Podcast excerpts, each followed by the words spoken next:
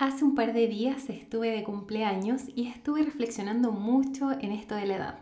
¿Por qué a muchas de nosotras nos cuesta tanto esto de cumplir años? O de hablar incluso de la edad que cumplimos. ¿Qué onda esta connotación negativa asociada a la edad que tenemos en Occidente? Sé que quizás para muchas de ustedes esto eh, no se aplique o que quizás algunas incluso me digan, Paula, pero tú recién estás en tus 30, eres muy joven todavía.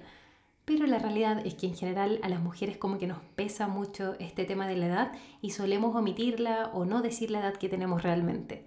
Y si no me crees, te invito a hacer una pequeña encuesta con las mujeres de tu familia. En la próxima junta o reunión familiar, pregúntales qué edad cumplen el próximo año y observa sus respuestas o sus reacciones.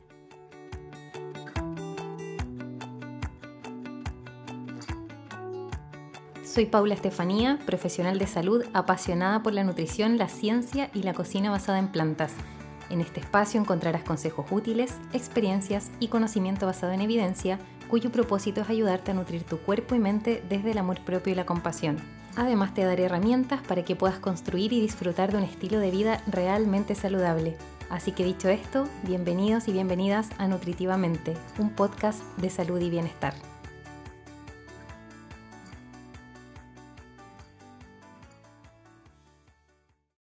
Yo recuerdo que en mis 20 le tenía como un pánico a cumplir 30 y ahora que voy en, en esta semana en realidad que cumplir 33, de a poco me voy amigando con esto y voy aprendiendo a reconocer que cada año de vida me trae tantas cosas hermosas, desde conocer nuevas personas, hacer nuevos cursos de temas que me interesan, viajar a nuevos lugares e incluso vivir desafíos que obviamente no son cosas hermosas, pero que finalmente se transforman y me suman como aprendizajes. Por otro lado, no sé si a ustedes les pasa, pero a mí me parece muy interesante como esta contradicción de, tan humana eh, que durante tanto tiempo se ha dado, de hecho miles de años, donde como humanidad hemos intentado prolongar nuestra esperanza de vida al mismo tiempo que intentamos reducir físicamente los signos de la edad. Desde millones de cremas antiarrugas, anti-age, serums, procedimientos estéticos, incluso quirúrgicos para no parecer viejos evitar las arrugas, sacar la piel flácida, taparnos las canas, quitarnos los kilos, etc. Y ojo que no estoy en contra de estas cosas, tengo mi rutina de hecho de skincare bien armada y de vez en cuando me dan ganas de teñirme el pelo para, eh, no sé, hacer un, para tener un nuevo look, para verme distinta. A lo que voy con esto es a la reflexión de que qué tiene de malo o qué tienen de negativas todas estas cosas, las arrugas, las canas, los kilos, la piel flácida, etc. ¿Será solo cuestión de autoconfianza? ¿Será que tiene que ver con presiones socioculturales, estándares irreales de belleza? ¿Cómo estamos lidiando con la edad? De hecho, ¿por qué lidiamos con la edad? ¿Por qué no simplemente vivimos la edad con aceptación? Cuando comienzan a aparecer estos signos físicos también del envejecimiento, ¿nos sentimos realmente tranquilas o nos estresamos y tenemos como una urgencia por hacer cosas para retrasarlos? O que se vean lo menos posible. Y acá la pregunta que es como detonante para mí es, eh, y que me ayuda a reflexionar en otras cosas más, es, ¿hemos considerado cuánto estrés experimentamos debido a esto y cómo afecta nuestro bienestar?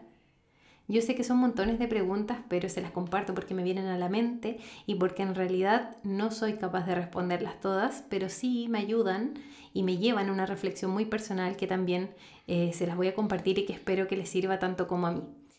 Cuando, por ejemplo, tengo ganas de hacer algo, comprarme un nuevo serum o teñirme el pelo, eh, me pregunto, ¿lo estoy haciendo por mí o porque me dijeron que tenía que hacerlo? Y siempre mi autorrespuesta eh, es la misma. De hecho, ya se ha convertido casi como en un mantra personal y es voy a hacer lo que a mí me haga más feliz en este momento y siempre haga lo que haga, lo voy a hacer 100% por mí y no porque, no porque todos lo hacen o porque me dijeron que tenía que hacerlo llegada a cierta edad. Y parte de todo este proceso eh, de quizás eh, aceptar el envejecimiento con más amabilidad, con más compasión, eh, quizás podría implicar para muchas de nosotras algún trabajo personal o con ayuda psicológica de poder amigarnos en hacer y en llegar a hacer las paces con el concepto de envejecer. Por eso acá quiero compartirles cinco formas que pueden ayudarte a hacer las paces con el envejecimiento y que lo saqué de mi aplicación de meditación diaria. La primera forma que quiero compartirles es trabajar en la aceptación. Reconocer que el envejecimiento es una parte natural y que puede ser incluso una parte hermosa de la vida nos puede ayudar a tener una mejor actitud frente a estos cambios tan normales del envejecimiento. El poder aceptar los cambios y reconocerlos como parte de nuestro viaje único en esta vida puede ser sumamente sanador. Después, el número dos es reflexiona y encuentra significado tomarse el tiempo para poder reflexionar sobre el viaje que es nuestra vida y encontrar significado a todas esas experiencias vitales puede ayudar a amigarnos con el envejecimiento también. 3. Encuentra la belleza a propósito. No temer a algo tan natural como son los signos físicos del envejecimiento. Quizás podemos un poco cambiar el chip y considerarlos, ¿por qué no?, como insignias de experiencia, amando a cada uno de ellos.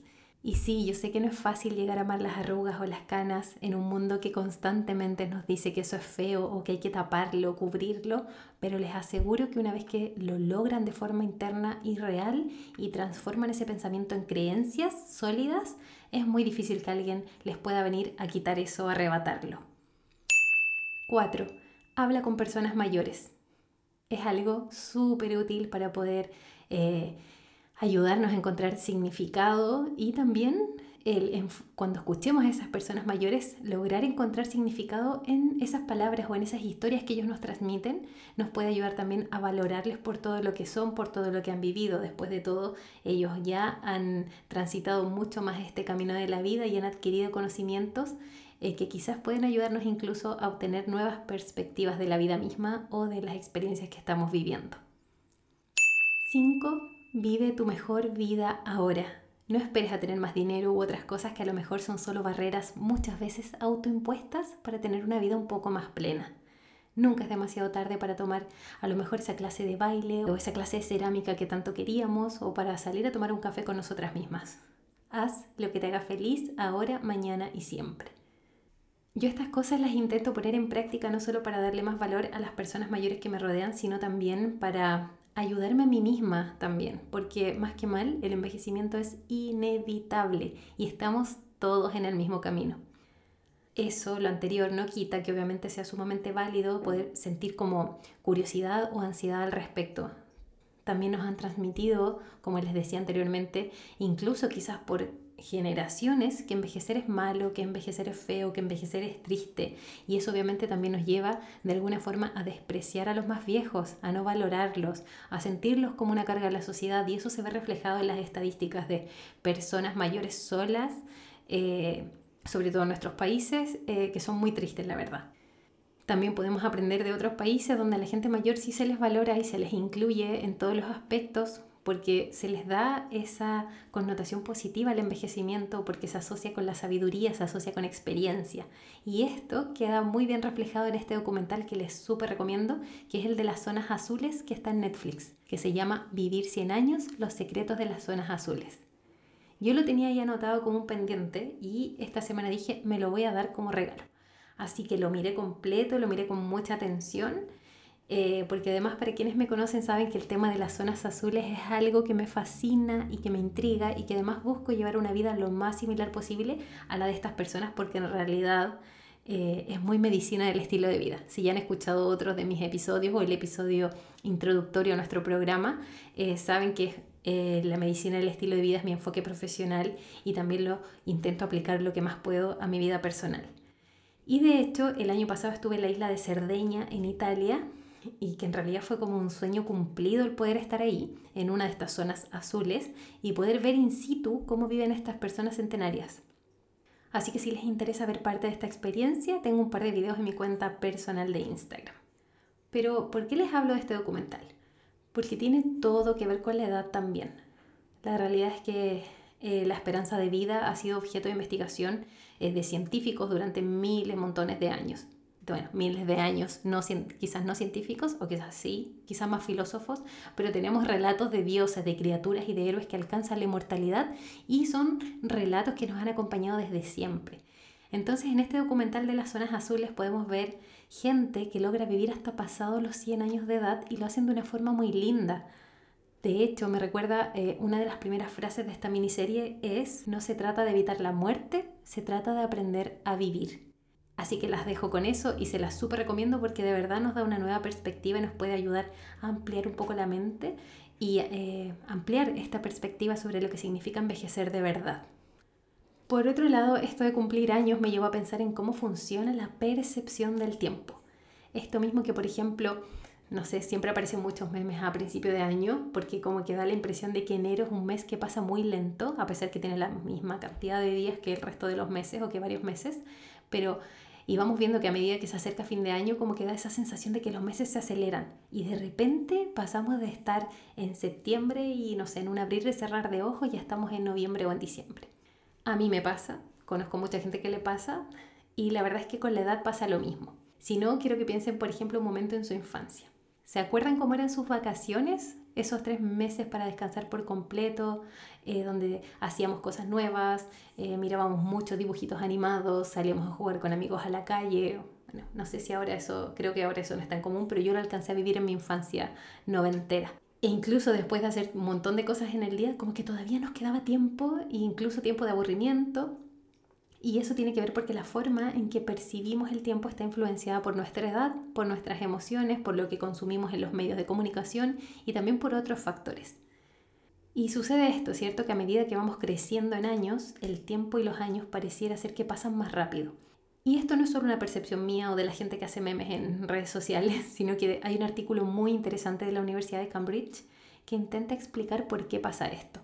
Es un artículo en inglés, eh, pero de todas formas yo eh, se los voy a resumir, les voy a dejar el título anotado ahí en la descripción del episodio y les voy a ir contando algunas cosas interesantes que vieron estos investigadores. Estos investigadores plantean en este estudio que la forma en que nuestros relojes miden el tiempo tal y como lo sabemos, es decir, en segundos, minutos, horas, etc., y la percepción del tiempo son cosas muy distintas y confirman esto de que a medida que envejecemos a menudo podemos sentir que el tiempo pasa un poco más rápido. Si bien no existe un consenso entre los estudiosos de la mente y el comportamiento humano en cuanto a por qué sucede esto, el profesor Adrian Behan presenta un argumento basado en la física del procesamiento de las señales neuronales. Y su hipótesis es que con el tiempo la velocidad a la que eh, procesamos la información visual se ralentiza, y esto es lo que hace que el tiempo de alguna forma se acelere a medida que envejecemos. Él sostiene también que el tamaño y la complejidad de las redes de neuronas en nuestro cerebro aumentan a medida que somos más grandes y por ende las señales eléctricas deben recorrer distancias mayores, por lo tanto el procesamiento de las señales toma más tiempo. Además plantea que el envejecimiento hace que nuestros nervios acumulen ciertos daños en el tiempo que le dan una resistencia a este flujo de las señales eléctricas, eléctricas, lo que ralentizaría aún más el tiempo de procesamiento de las mismas. Y, a ver, yo sé que es algo medio complejo de entender, pero centrándose en esto de la percepción visual, el profesor postula que tiempos de procesamiento más lentos dan como resultado de que percibamos como, entre comillas, menos cuadros por segundo. Entonces, pasa mucho más tiempo real entre la percepción de cada nueva imagen mental y eso hace que nuestra percepción del tiempo sea más rápida. Además, por otra parte, cuando somos adultos, como bien todos sabemos, cada vez nos vamos llenando de más responsabilidades y nuestras mentes parecen estar siempre ocupadas con cosas que queremos o cosas que debemos hacer y eso obviamente nos lleva a vivir vidas mucho más aceleradas. Bueno, me pareció interesante compartirles esto porque por lo menos nos ayuda a saber que hay gente que estudia y que teoriza en torno a estos temas que quizás podríamos pensar a veces que son solo ideas nuestras.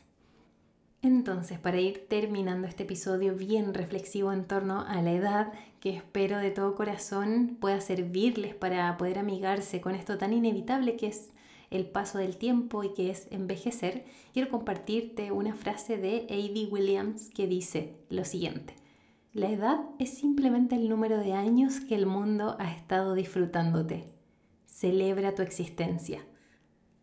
Así que les digo, recuerda que eres mucho más que un cuerpo físico, eres una persona maravillosa con un montón de cualidades y de experiencias que son tesoros invaluables tanto para ti como para las personas con quienes decides compartir esas experiencias y aprendizajes. Si bien no podemos retroceder el tiempo, sí podemos permanecer más tiempo en el momento presente, estar aquí y ahora siendo conscientes de nuestros pensamientos, de nuestras emociones y de nuestras acciones. Podemos aceptar que envejecer es algo natural y podemos hacer todo lo posible para que nuestros cuerpos duren muchos años de forma sana, con buena funcionalidad cognitiva y con una salud mental que nos permita disfrutar de este viaje que es la vida. Y teniendo en cuenta que dure lo que dure nuestra vida, podamos ir por ella igual que las personas de las zonas azules, abrazando la vida tal como es, siendo amables con nosotras mismas y con nuestro pasado y llevando esas arrugas con orgullo. Espero que este episodio te haya gustado. Si pensaste en alguien o si te nace compartirlo, por favor hazlo porque eso también ayuda a que puedas seguir creando este programa y este contenido eh, para ti y para todas las personas que lo escuchan. Así que eh, bienvenido sea que también nos puedas calificar en Spotify o en la plataforma donde nos estés escuchando. Y desde ya te deseo una excelente tarde, día o noche que tengas una excelente semana y nos escuchamos en un próximo episodio de Nutritivamente, tu podcast de salud y bienestar. Chau, chau. Gracias por escuchar este episodio y apoyar este proyecto que construimos en conjunto. Si quieres seguir reflexionando en torno a estos temas, no te pierdas el próximo episodio de esta temporada. Y si de paso te animas a calificar el programa en esta plataforma, te estaré sumamente agradecida. Si quieres tener ideas para comer más saludable, búscame en Instagram como Paula Estefanía y como siempre recuerda, no eres lo que comes, eres mucho más. Hasta luego.